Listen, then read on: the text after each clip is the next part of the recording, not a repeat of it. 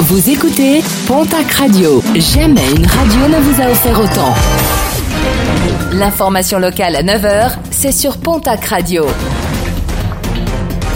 Bonjour Jean-Marc Courage Sénac.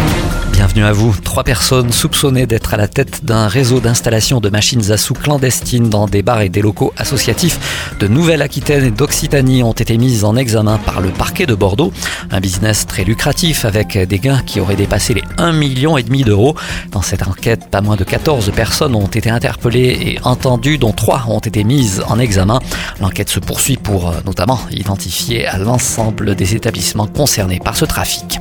Un toit pour toi et tout pour moi, une gestion plutôt hasardeuse de la part des responsables de l'association Un Toit pour Toi, officiellement placée en liquidation judiciaire le 8 septembre dernier.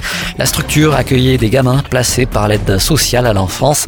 En tout, six membres de la même famille seront présentés le 24 octobre devant le tribunal de Tarbes pour abus de confiance, escroquerie, blanchiment et fraude.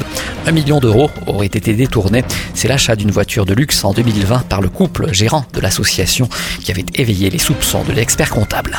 Appel déposé, nouveau procès à programmer. Le migrant soudanais, reconnu coupable par la Cour d'assises des Pyrénées-Atlantiques d'avoir tué le responsable du centre Isarcos à Pau en 2021, a décidé de faire appel de son jugement. Il avait été condamné à la perpétuité. La victime avait été retrouvée tuée de 13 coups de couteau.